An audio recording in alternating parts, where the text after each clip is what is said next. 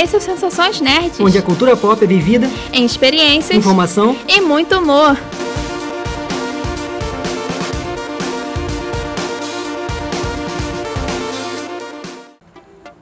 E aí, pessoal? Eu sou a Beta. Eu sou o Fabrício Gnomo. E no programa de hoje vamos falar sobre jogos desenvolvidos por uma única pessoa. Pois é, pessoal. A gente trouxe esse tema assim, no programa passado, a gente falou sobre o Memory, tanto que a gente vai falar sobre ele de novo hoje, no finalzinho do programa. Porque foi um jogo completamente desenvolvido por uma única pessoa, então a gente achou legal trazer outros jogos que também foram desenvolvidos por uma única pessoa. Que é, tipo, é um trabalho difícil, mas mostrar que é, é possível, né? É, e agora, o Fabrício vai entrar com o nosso primeiro jogo, Tetris. Bom, é, o Tetris é um jogo de 1984 e o desenvolvedor foi o Alexei Paginov, russo lá da extinta é, União Soviética. E ele é pesquisador da área de programação e sempre gostou dessa coisa de jogo eletrônico, né? Então ele tinha um jogo que ele gostava que era jogo de quebra-cabeça físico, né? De montar retângulo, aí você montar, fazia aquela, aquele quebra-cabeça, montava o retângulo e acabou. Aí ele queria, quis passar isso pro né, para parte eletrônica e criou um jogo chamado Genetic Engine, que tinha esse mesmo objetivo, né? De juntar as peças e tal. Só que o jogo foi ficando chato e ele resolveu mudar né, a programação e deixou o jogo com, com, com as peças caindo, né? Descendo assim para se, comple se complementar. E aí ele viu que foi ficando interessante. Né? E aí ele criou, pegou mais um código que colocou para as peças irem sumindo quando você completava. Então esse jogo, aquele jogo de Genetic Engine foi, passou a ser um jogo de montagem que você na verdade tinha que ganhar ponto para quebrar as peças, né? E aí surgiu o Tetris. E aí é, o nome Tetris é a mistura da palavra tetromino, que é uma forma geométrica de quatro quadrados conectados eu, é, eu, lembrando que eu não sei essas coisas não. Isso foi a pesquisa. matemática é horrível. Eu, sou horrível, terrível matemática. E com a palavra tênis, que é um esporte que ele gostava, então ele resolveu juntar esses dois nomes e criou o Tetris. E aí é interessante que assim, no começo não tinha computadores não, não tinham muita potência, e aí quando ele foi para o computador da IBM, né, que é o computador das antigas também, a gente não vai especificar aqui, é que ele começou, é que começou a desenvolver para valer, né, essa o, o jogo. E aí quando chegou um cara, o dono da, da Andromeda Software, que é o Robert Stein, que ele bancou lá, resolveu distribuir os jogos, né? E aí, né, para encurtar a história, chegou no Nintendo, né, o Nintendinho, né? E aí, o Nintendo ele foi o sexto, sexto título mais vendido da história e 5 milhões de unidades, né? Vendeu só no Nintendo. E aí o, o que é interessante também que desse, dessa história é que o Paginov teve que, de uma hora, né, depois de um tempo, ele teve que sair da, da União Soviética, né? Pra, pra ir pra, ele foi pra Seattle. Por, e os direitos do game, né? É, ficou metade com a. do royalty, na verdade, metade com uma empresa russa e metade com a The Tetris Company, que é uma empresa dele, com, com parceiros, né? E é interessante, né? Porque você pegar coisa de, daquela época russa e você ter essa questão do desenvolvimento dos jogos naquela época, né? Tipo, nos anos 80 ali, é uma coisa meio louca de pensar. E pra, pra fechar, ele. O, de 1974 pra cá, o Tetris já vendeu 405, 405 milhões de unidades. Então ele é um dos jogos mais vendidos do mundo. É, e tem o maior número de versões, são 65 plataformas. Caraca! Pode uma coisa dessa? Então o Tetris é, é, esse primeiro desenvolvedor solo. Não é bem solo, né? não é. Então é solo, né? Porque ele também teve ajuda para montar, mas ele começou a ideia de uma época que os jogos eram meio que sonhos, assim, entendeu? Ainda, né? Então esse é o primeiro da, da lista aí. Acho que é como eu falei antes, estava conversando com o Beta antes, é o, o concurso. Acho que o Tetris é o que inicia toda essa, essa história aí. É, e também não tem como. Eu acho que todo mundo na vida, pelo menos alguma vez, jogou alguma versão de Tetris, né? Também 65 plataformas? em alguma plataforma chegou em alguém. Cara, eu lembro que eu joguei, eu joguei, eu acho que é o primeiro. Se não foi no celular, mas se não foi no celular, se ainda na época do Game Boy, aquele. É tipo um gamezinho todo com é retângulo, é um retangular, ele tem várias cores, você tem uns botõezinhos, você tem vários tipos de joguinhos, tudo em, em pixel. É, não, nem era pixel, nem existia pixel na época, a palavra pixel na época, acho que era bit, sei lá. Aí. Sei, sei qual você tá falando. É, teve muito nesse, nesses joguinhos também. Uhum. Então, tipo, meu primeiro contato com Tetris foi ali. E hoje em dia a gente vê inúmeros jogos de aplicativos que tem o Tetris meio que embutido dentro, sabe? Sim, sim. É um jogo muito, fam muito famoso, né? E é precursor, né? Precursor de vários de várias coisas, principalmente para aquela questão do, de uma ideia de sucesso, né? Que se transformou em sucesso durante o decorrer da, do desenvolvimento. Uhum. Agora, o segundo jogo não é um jogo, é uma série de jogos chamada Epic Battle Fantasy, que tem desde o 1 até o 5, que é o mais recente. É, esse é um jogo de RPG de, em turnos. Ele foi desenvolvido pelo Marty Rozak e tu, ele inicialmente era um jogo em Flash. Tanto que hoje em dia a gente ainda encontra as versões em Flash, mas tem migrado para para a pessoa conseguir baixar pela Steam e também pode ter versões para Android e iOS. E é muito interessante que ele tem um site próprio e sempre está postando conteúdo sobre os jogos. O pessoal manda fanart, ele depois publica essas fanarts dentro dos jogos e é legal como que ele conseguiu montar a história toda, porque tipo, são cinco jogos, então é, é evolu foi evoluindo. No começo era só jogo de turno mesmo, que a pessoa não conseguia se mover pelo cenário, só ia tipo derrotando os inimigos. A partir do terceiro jogo é que a gente foi virou um RPGzinho mesmo da pessoa conseguir andar pelo cenário, é, contra baús, fazer quests. Apesar de ser uma, tipo, quem olha assim acha uma coisa simples, é, o simples é aquela coisa de simples, é, às vezes é melhor do que uma coisa muito elaborada. E, gente, é, eu é... sempre. Eu sempre. Desde eu joguei todos os jogos. Então, mais coisas eu pegar sempre falo, porque Fabrício sempre vem com as partes mais técnicas, né? Eu sempre venho mais com. Coisa que, que eu. Ah, eu sempre venho mais com as ritmos. Mas eu acompanho o site do, da, desse desenvolvedor, que é o Cupo Games né? É o nome do site da desenvolvedora do Martin Rozak. E fala, Fabrício. Não, é o, o que eu acho interessante do site, né? Eu não conhecia bem o jogo. É, e aí pesquisando eu vi que esse, essa coisa do processo, dos processos que tem ah, o cenário, né? Tem lá como ele, tipo, coisa de cores que ele usa para determinada plataforma. Então, assim, tem esses processos de, de mapa, né? Eu achei interessante. Tem as fanarts também, mas tem os processos do jogo ali.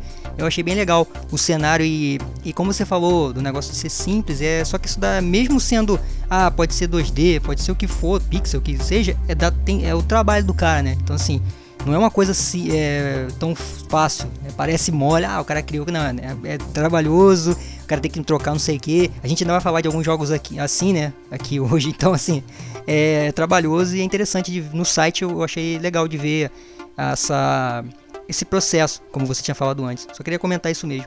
Então, agora eu não tenho mais muito o que falar, mas se vocês quiserem conhecer melhor o trabalho deles, é só ir no, no site que é cupogames.com que lá você vai encontrar tudo, desde do até da, da evolução, de quanto por cento tá completo tal tá jogo. É, eu ia Aí falar tem, sobre isso também. Tem tudo. Tem tudo lá explicadinho. Tem lugar para você entrar no, no chat do Discord. Tem todas as redes sociais tal.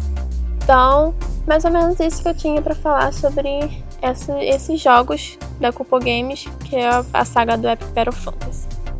E agora, depois de eu ter me dado minha explicação toda bem embolada, como sempre, vamos para o nosso terceiro jogo, Paper Please. É, não, a explicação foi boa. você jogou, você tem mais. Tem uma, consegue se aprofundar melhor na questão do, do jogo em si, né? É, vamos lá, do Papers, Papers, Please. Ele é um jogo de 2013. Esse eu, eu joguei e vi gameplay também na, no YouTube, né? Antes, né, quando lançou. E ele é de um desenvolvedor chama, americano chamado Lucas Pope. Não sei se é Pope ou Pop. Deve ser Pope, sei lá. tá. É, engraçado que assim, esse, esse desenvolvedor ele não tinha é, forte histórico nenhum de programação, né? E aí como é que, como é que aconteceu a questão do jogo? Ele ele quando teve processos de, de, né, de trabalhar em alguns lugares e assim, ele primeiro fazia mods para um jogo chamado Quake, que é, de, é tipo um FPS lá, muito antigo, né, dos anos 90 também ali tal. E aí ele fez uma versão desse de mod, né, final de um jogo com o nome de Malice. E aí ele com isso, né, ele chamou atenção, então ele criou um, um estúdio de só para negócio de mods, né, que é o Hatloop.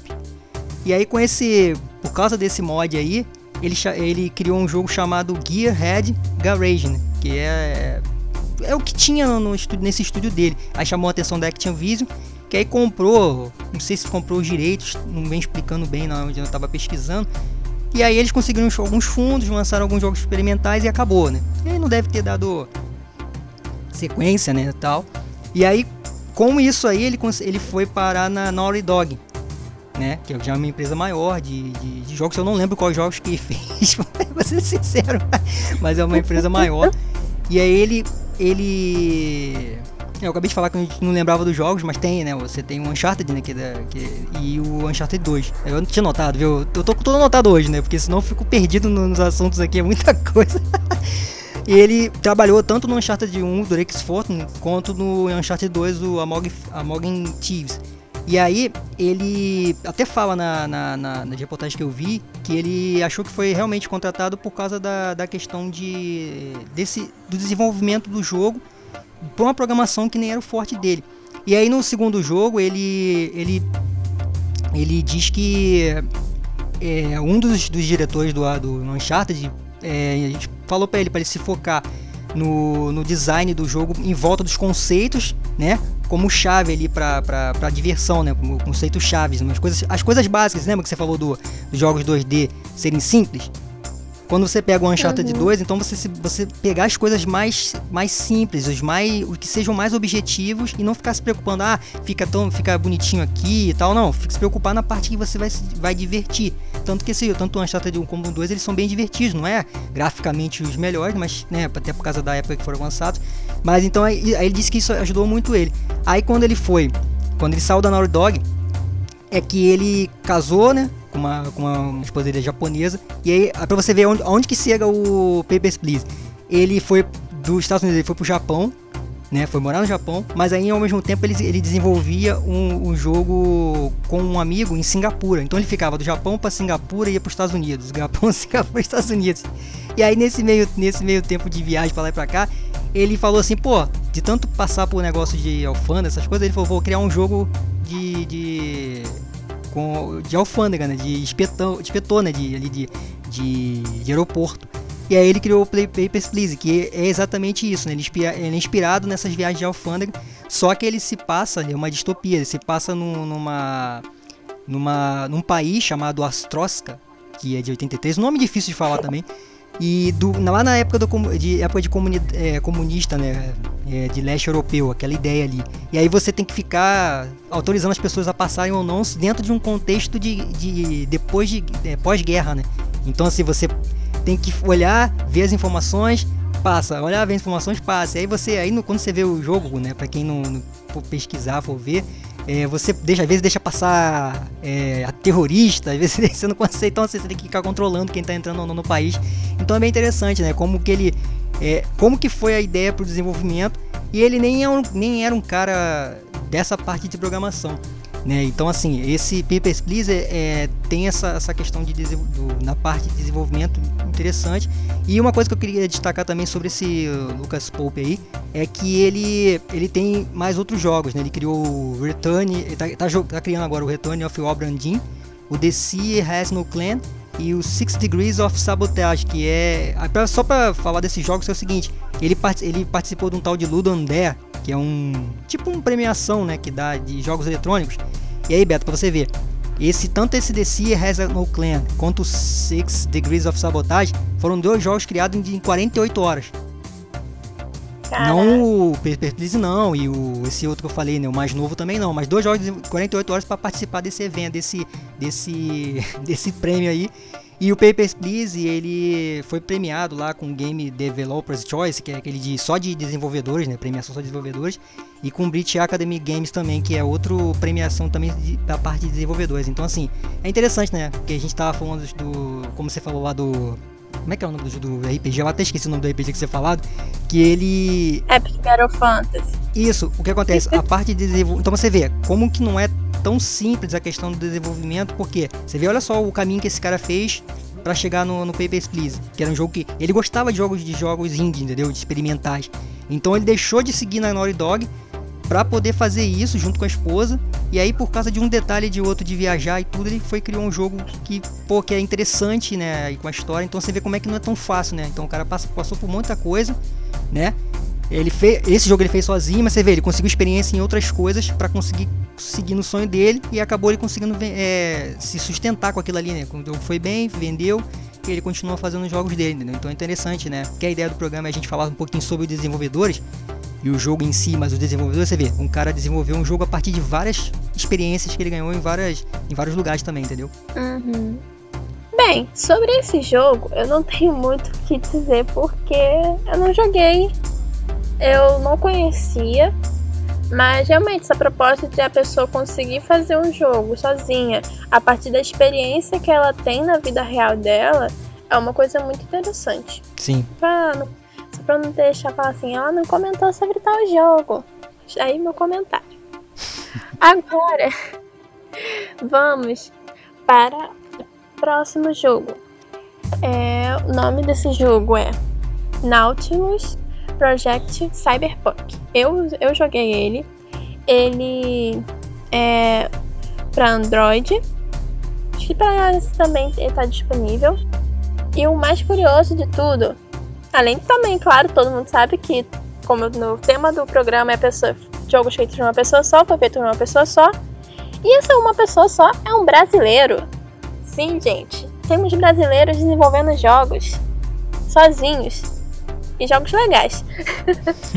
então, eu não sei explicar muito bem o estilo de jogo. Eu sei porque eu, não, não, eu ainda não domino exatamente a nomenclatura dos jogos. Mas esse jogo você é, é um jogo adulto, tanto que você vai ler lá, tem uma porrada de palavrão e tal.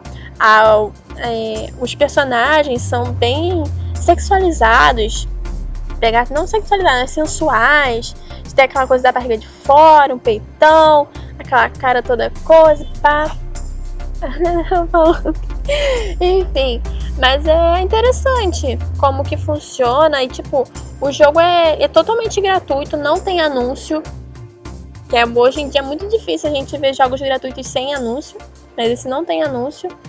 E ele tem uma desenvolvedora, que é a dele, que é chamada Jaco Games, que ele já tem também outros dois jogos, também nesse mesmo formato, tanto no, no tema no gênero de ser um jogo adulto, no mesmo formato também de, tipo, você entra no jogo é, você vai, tem a historinha lá, e você vai fazer escolhas, você vai rodar pelos cenários.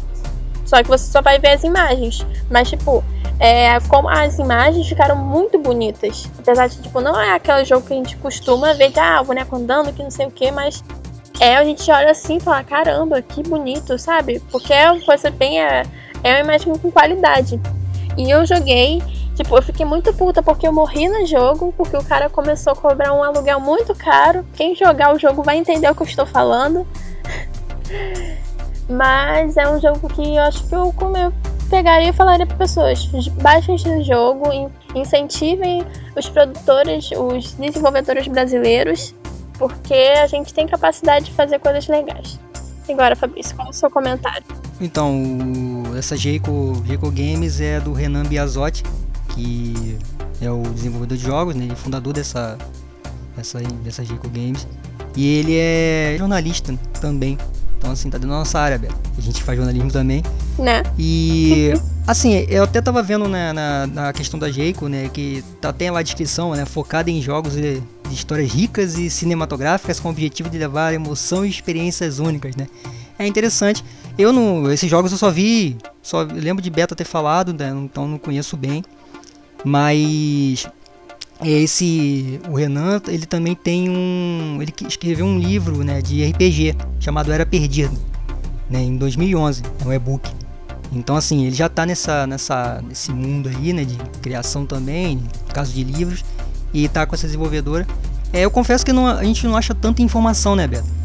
Eu achei pouca informação. É, o site, o único problema do site não tem informação nenhuma, praticamente. É, então tive que pesquisar assim por nome e achei o desenvolvedor. Então, tipo assim, é, tem essa questão da informação, a gente precisa ver mais coisa e tal. Mas tem o jogo, então assim, quem já, já conhece o jogo, quem não conhece, você já falou os nomes aí. Então é interessante realmente é, é apoiar né, os desenvolvedores, principalmente os desenvolvedores brasileiros. Tem, tem alguns aí, né? Tem muitos, né, para falar a verdade, mas às vezes a gente não conhece tanto, porque não, não, às vezes não tem tanta visibilidade também, né? Mas é interessante. A ideia do jogo é interessante e é bom que é um é um, é um brazuca aí com a gente aí. Né? Então, agora vamos para o nosso quarto jogo, né, Fabrício? É, Sim. quarto, quarto jogo. Stardew Valley. É. Bom, esse aí, né? Acho que. Esse tom Beata tá, tá bom, tá por dentro, né, Beata? Também, né? O. É, esse eu, eu, eu jogo esse jogo. Então, o Stardew Valley, ele é um jogo de 2016 e ele foi desenvolvido por Eric Baroni. Assim, dessas histórias que a gente vai contar, eu acho assim incrível, né? Já tinha comentado com o Beto antes também, eu tinha assisti um vídeo falando sobre isso, e aí tava lendo sobre sobre desenvolvedor e tal. É, o que acontece? Ele ele ele é fã de um jogo chamado Harvest Moon, né? Que é, tem a mesma ideia do jogo dele, que é a questão de, de, cuidar, de cuidar de fazenda, nessas coisas. Mas assim, depois Beta vai, vai explicar melhor a história tal, que eu queria especificar no, no, no, no Eric mesmo. E aí, tipo, ele demorou 5 anos pra desenvolver esse jogo, né? Então, a princípio, ele só queria uma, um trabalho de, de portfólio pra pra mandar para as empresas, né? Já queria. Ele é desenvolvedor, né? Coisa de, de, de programação. E aí, ele começou a fazer por isso, né? Por uma. Mais pelo trabalho ali. E aí ficou cin- cinco anos desenvolvendo isso aí. O que é engraçado é que ele, ele programou o jogo, ele escreveu a história, os diálogos, criou toda a arte, efeitos sonoros, até a música ele fez também. Então, quer dizer, o cara ele trabalhou com, com os conceitos todos. Não que os outros jogos não tenham sido, mas é engraçado você quando você vê falando até da música, né? Então, assim, é- é- ficou é uma coisa completa, assim, que eu achei muito interessante, porque a gente que, que às vezes cria alguma coisa, né? A gente cria um programa, a gente cria, sei lá, escrever alguma coisa, então a gente às vezes na parte de música que eu, que eu gosto, né, que é a minha parte de música também. Então assim, você trabalha com essa coisa de projetar, compor, gravar, escrever, então todas as coisas que são que ele usou também. E aí, ele colocou no, no blog do jogo e aí ele queria fazer essa uma versão melhorada desse Harvest Moon, né? Depois vocês vão ver mesmo mais ou menos a história. E aí ele trabalhava 12 horas por dia e 7 dias por semana para poder criar isso aí. E o que é mais interessante é que quando ele aprendeu pixel art, né, durante esse desenvolvimento, e tá beleza, ele queria fazer, aí foi desenvolvendo, foi desenvolvendo, aí, ficou, assim, aí teve uma época que ele falou assim, putz, ficar 5 anos, 5 anos jogando o mesmo jogo, não, aguento mais, tal. Ele queria desistir, mas ele já tinha uma, uma distribuidora ali chamada Chuck Chuck Fish. E aí eles falaram, pô, vamos começar a, a mostrar o jogo para algumas pessoas e tudo. E aí é que ele mostrou, começou a mostrar e começou a ter feedback. Que a gente. que é interessante para quem acha que pra quem tá desenvolvendo, pra pessoa falar, pô, tá, tá isso aqui, tá, tá e tal.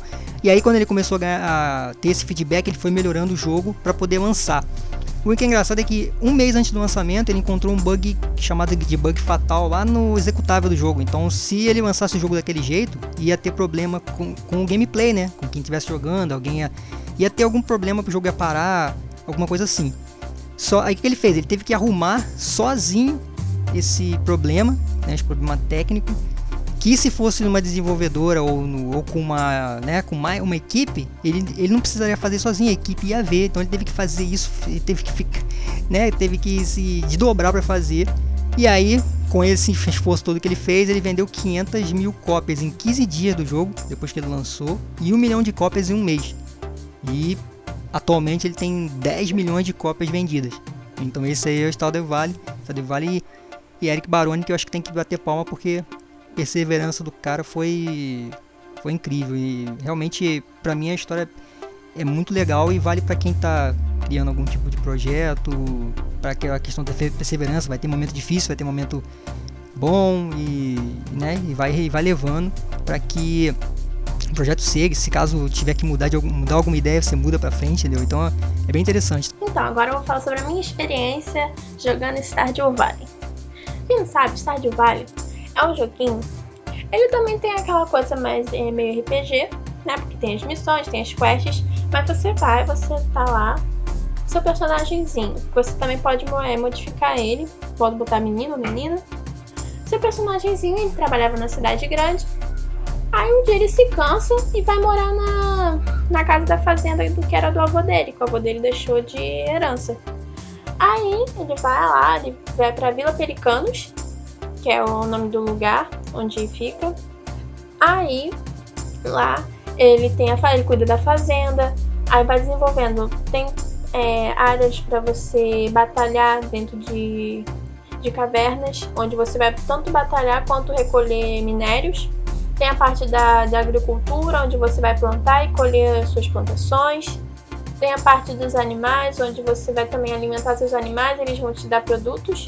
Tem a interação com a, com a vizinhança, que você vai interagir com a cidade toda. É, com os NPCs, você pode se casar dentro do jogo, você pode ter filhos dentro do jogo, você pode ter um cavalo dentro do jogo. Então é um negocinho muito legal. Eu tô jogando já. Eu acho que desde que começou essa quarentena eu, eu comprei o jogo. Eu não baixei, eu não comprei, eu peguei hackeado, eu comprei o jogo. eu tava também muito tempão querendo comprar. Comprei pra, pra celular, porque ele tem disponível a versão para PC e a versão para celular. E é um joguinho que é envolvente, você fica curioso para saber como que vai se desenvolver as missões. É, você tem missões que você vai, ajudando a cidade, vai modificando certas partes da cidade, vai ganhando acesso a outros lugares.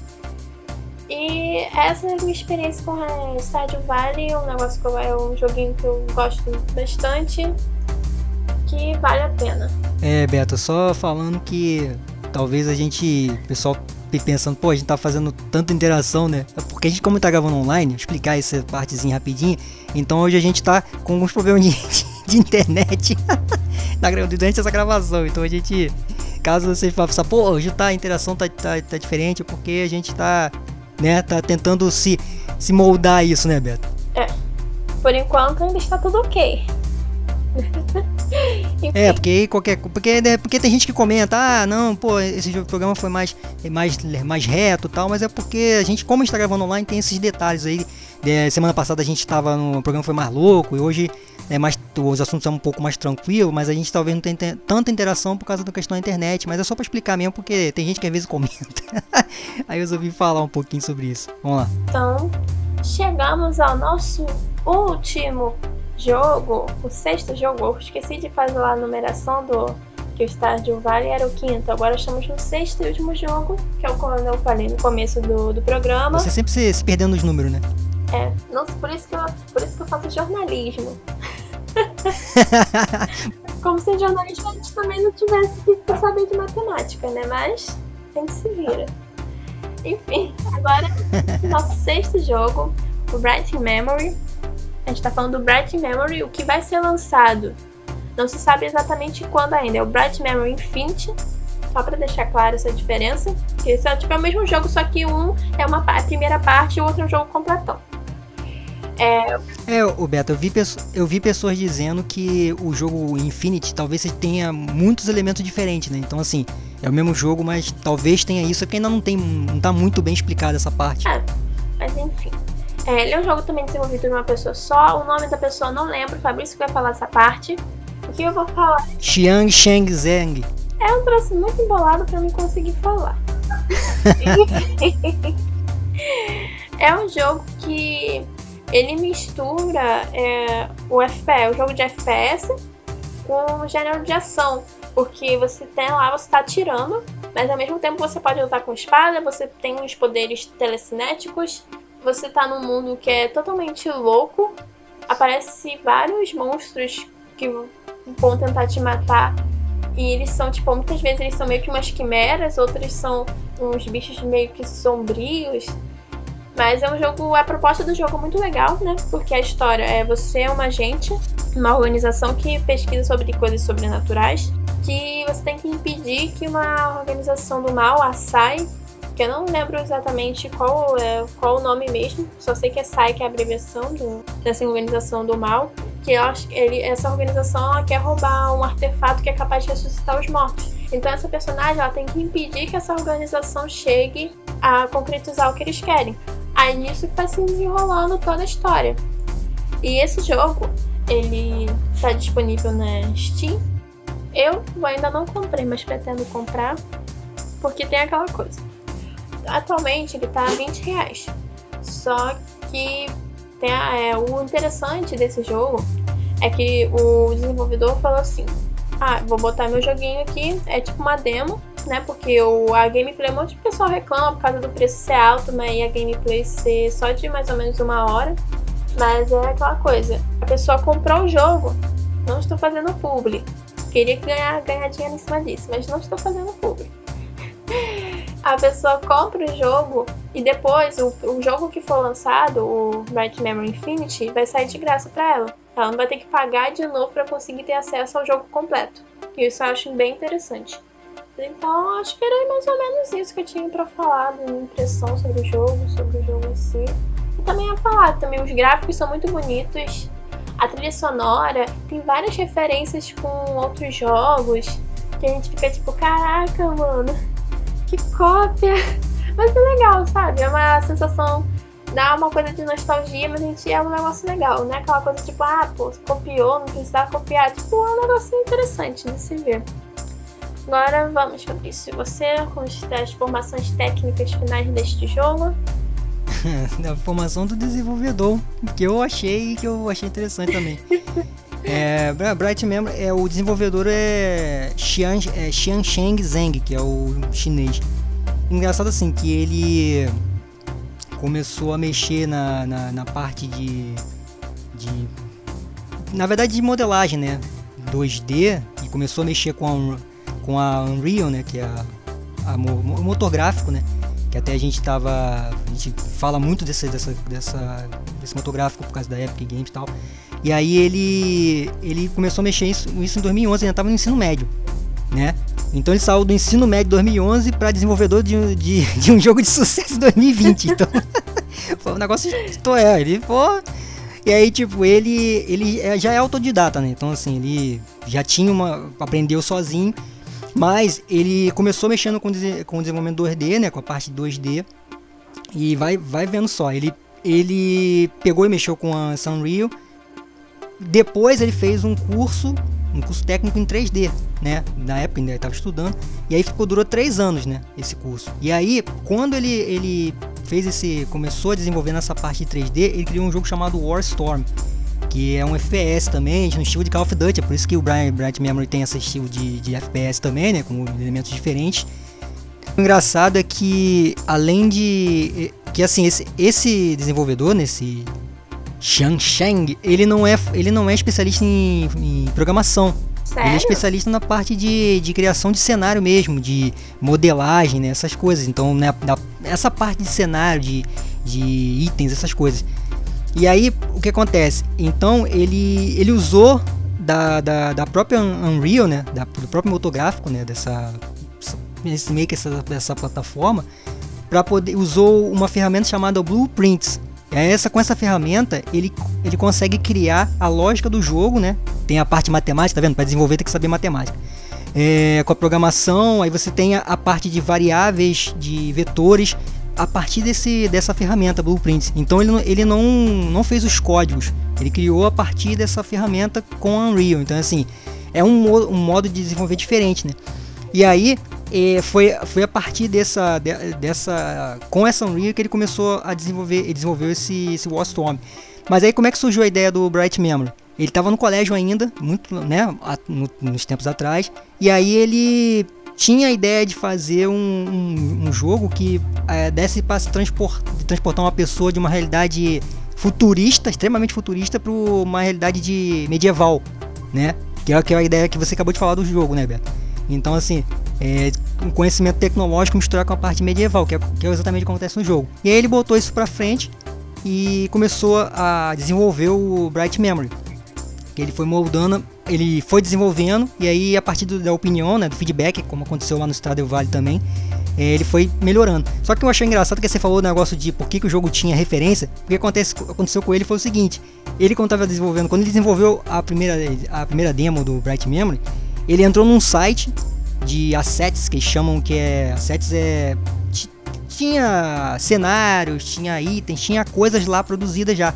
E aí ele foi lá, gostou, viu, aí procurou, viu que não tinha nenhum, não viu nenhum direito autoral nem nada, e ele não pegou isso e colocou no jogo dele. O que acontece? É, só que aí ele teve problema, óbvio, né? O cara foi inocente de achar que vai chegar lá, vai pegar o troço e vai colocar no jogo. E aí ele teve problema, foi contactado e teve que tirar, né? Então ele, ele até fala que ele só depois que resolveu isso é que ele conseguiu lançar pra valer o Bright Memories que a gente tava falando, né? Que é o jogo que tem pra Xbox One, pra PC também. E aí, quer dizer, então ele passou por uma parada que você falou que tinha referência de outros jogos. Eu acho que ele já tentou colocar referência quando tentou pegar o negócio dos outros, né? então ele é um desenvolvedor diferente, né? É um desenvolvedor diferente, porque ele não usa programação, ele tem, tentou fazer isso aí, mas ele mesmo criou o tanto, mas o jogo é todo ele criado por ele, né? tanto que ele até ele até fala que até falou, né, numa entrevista que ele só terceirizou alguns modelos em 3D, que ele também fazia, e ele continua com o restante do game, né? Então esse alguns modelos foi terceirizado. E ele colocou uma meta, que eu acho interessante de falar também para quem gosta de estar tá montando projeto, nessa, nossa essa parte de desenvolvedor também, ou outras coisas. Que ele, se ele conseguisse vender 50 mil cópias, ele largaria o trabalho e ficaria, e ficaria focado só nesse, só no jogo. Só que ele, ele acabou vendendo 200 mil, né? Então assim, ele bateu essa meta, essa primeira meta aí, e aí continua fazendo, e agora tem o Bright Memory Infinite, que é, que é o que vem pra frente aí, né? Então assim, bem interessante, né? é muito diferente dos outros, é um jovem né, ainda também. Né, os outros têm mais, mais idade. Mas ele é interessante ver como que ele desenvolveu e o problema é que ele já teve com direitos autorais. Que eu não sei se ele, tá tendo, ele teve problema depois que ele Óbvio que não, que ele deve ter resolvido isso, né? Questão de botar referência, botar coisas assim que são. Pô, que você fala assim, pô, isso aí não vai dar problema não tal. É, mas é interessante aí a história desse chinês aí. Sensações Nerds gente, finalizamos o nosso programa. É, Trancos e Barrancos. Na edição apareceu bonitinho, mas passou, ficou o tempo todo dando problemas técnicos. mas enfim, vamos para nossas redes sociais. Você vai achar a gente no arroba snn.nerds no Instagram. Tem também o nosso blog www sensaçõesnerd.blogspot.com, onde você vai ver vários postzinhos sobre o que é os assuntos que a gente comenta aqui no podcast e outras coisas também que eu achei interessante trazer para vocês. Não se esqueça também de acessar as redes sociais do GeekKong, arroba GeekKong, e o site do GeekKong, www.geekkong.com.br. E os recadinhos finais é continue em casa. Teve várias reportagens aí falando que o pessoal estava indo pra praia, então não vão pra praia, galera. Eu sei, eu também eu adoro praia, mas fica em casa. Imagina, você vai pra praia, vou de máscara. Volta pra casa com a cara com aquela marca da máscara na cara. Tem graça isso. Enfim, vou ter uma, nossa, esse comentário mais engraçadinho no final pra deixar o negócio mais.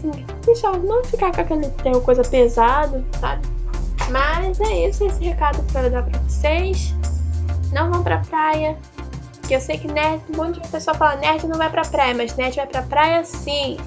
E vamos, Fabrício, seus recadinhos finais.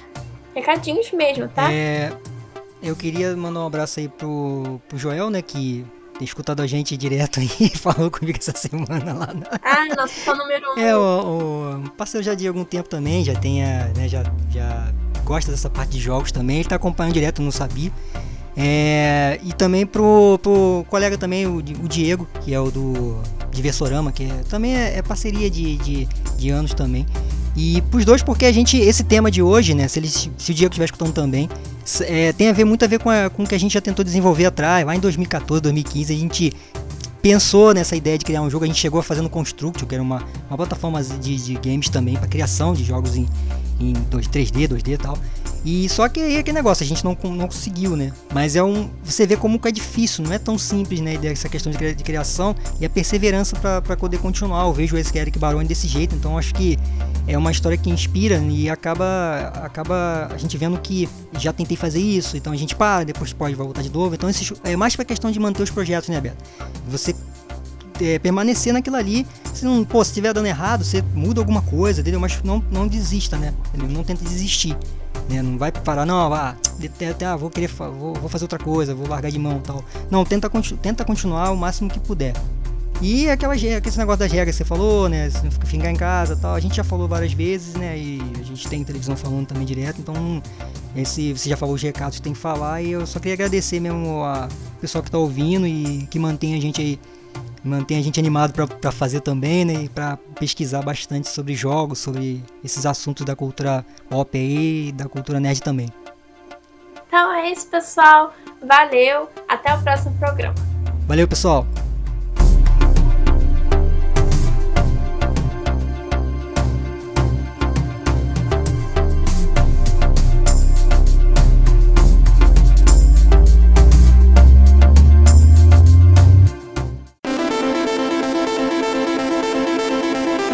Sensações Nerd, onde as experiências são as nossas prioridades. Oferecimento GeekCon.